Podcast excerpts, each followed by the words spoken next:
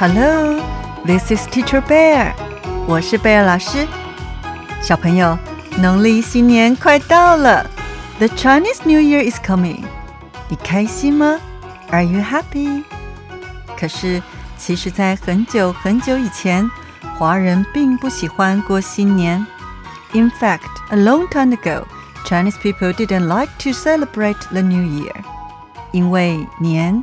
其实是一只非常可怕的怪兽，大家都叫它年兽，because 年 was actually a very scary monster. Everyone called it the 年 monster. 在每年农历十二月三十号除夕的晚上，它会从海里爬出来找东西吃。Every year on the night of New Year's Eve, on December 30th in the lunar calendar it would crawl out of the sea to find something to eat. 只要看到什么活着的东西，都会吃下肚子里去。It would eat anything alive it saw. 这一天，农历十二月三十号又到了。一大早，大家忙着往山里面跑，就是希望年兽来的时候不要被它吃了。 December 30th of the lunar calendar came again.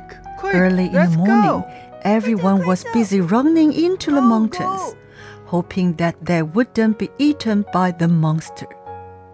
可是王家的老太太不愿意离开。However, the old lady of the Wang family was unwilling to leave. 因为去年她的儿子被年兽吃了，because her son was eaten by the monster last year.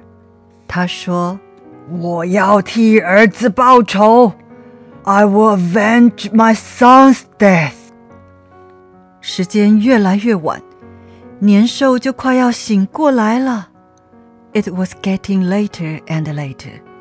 The monster was about to wake up. 王太太在家里等着，准备好好的和年兽打一架。Mrs. Wang was waiting at home preparing for a fight with the monster. 忽然，这是谁呀、啊？一阵敲门声响起。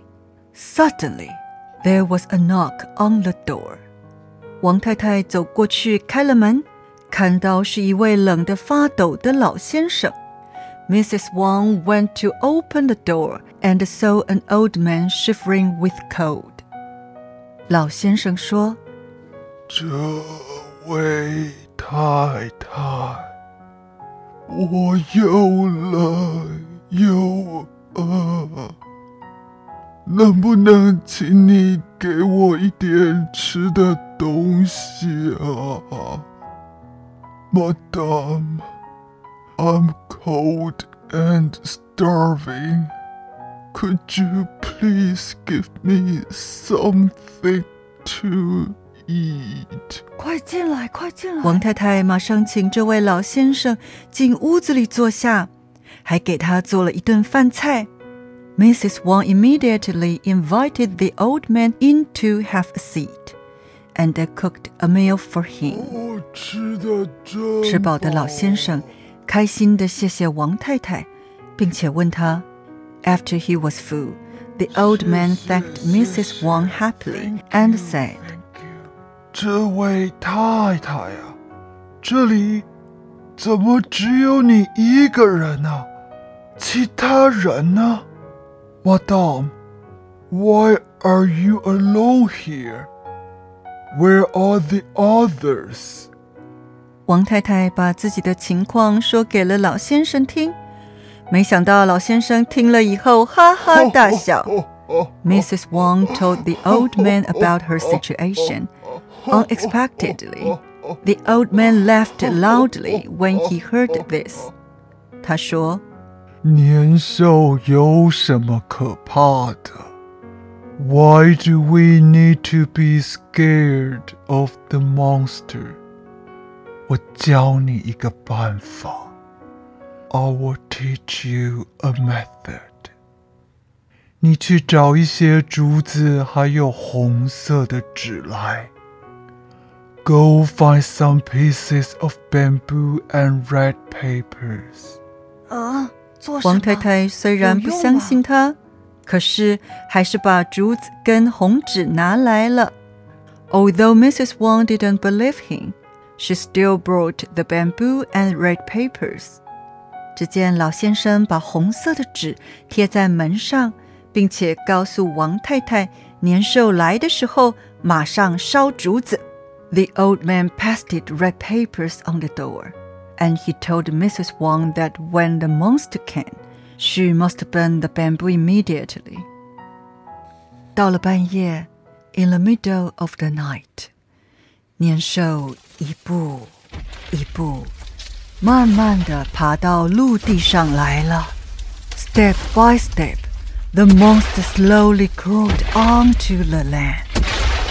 一家一家的找东西吃。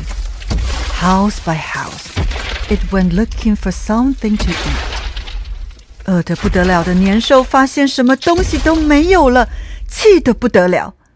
The starving monster got very angry when it found nothing to eat.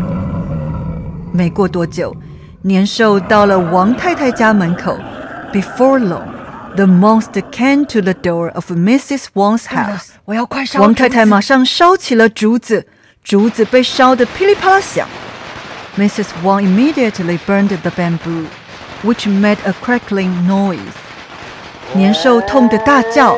The monster screamed in pain. 那个红色的东西是什么？ 看得我的眼睛好疼啊！What is that red thing? It hurts my eyes. 这是什么声音呢？我的耳朵快受不了了。what is this noise? My ears can't take it anymore. 年兽的眼睛和耳朵越来越痛。The monster's eyes and ears hurt more and more. 他越来越害怕。It became more and more scared. 就这样，很快的逃回了海里，再也不敢出来吃人了。and then it quickly fled back into the sea And never dared to come out to eat people again. 王太太开心的正想谢谢老先生，老先生却已经不见了。奇怪，Mrs. Wang happily wanted to thank the old man, but the old man had disappeared. 第二天，大家都下了山，看到王太太一点事都没有。惊讶的问王太太昨天晚上的情况。The next day, everyone came down from the mountains and went home, seeing that Mrs. Wang was fine. They were surprised and asked Mrs. Wang what happened last night. 听了王太太的故事以后，大家都说那位老先生一定是个神仙，他是来帮助大家的。After hearing Mrs. Wang's story, Everyone said that the old man must be an angel, and he was here to help everyone. 从那天起，每到农历新年，大家就在门上贴红纸、烧竹子。From that day, every Chinese New Year, everyone pasted red papers on the door and burned bamboo. 渐渐的，就变成了贴春联、放鞭炮。In time. This became the pasting of Spring Festival couplets and setting of firecrackers。小朋友，现在你只需要好好的享受农历新年，不必再担心年兽了。还有，今年是兔年，你知道怎么用英文祝福别人兔年行大运吗？Wish you good luck in the year of the rabbit。请跟 Bear 老师再说一次。：“Wish you good luck in the year of the rabbit。”小朋友，祝你兔年行大运！Wish you good luck in the year of the rabbit。我们下次见喽！See you next time。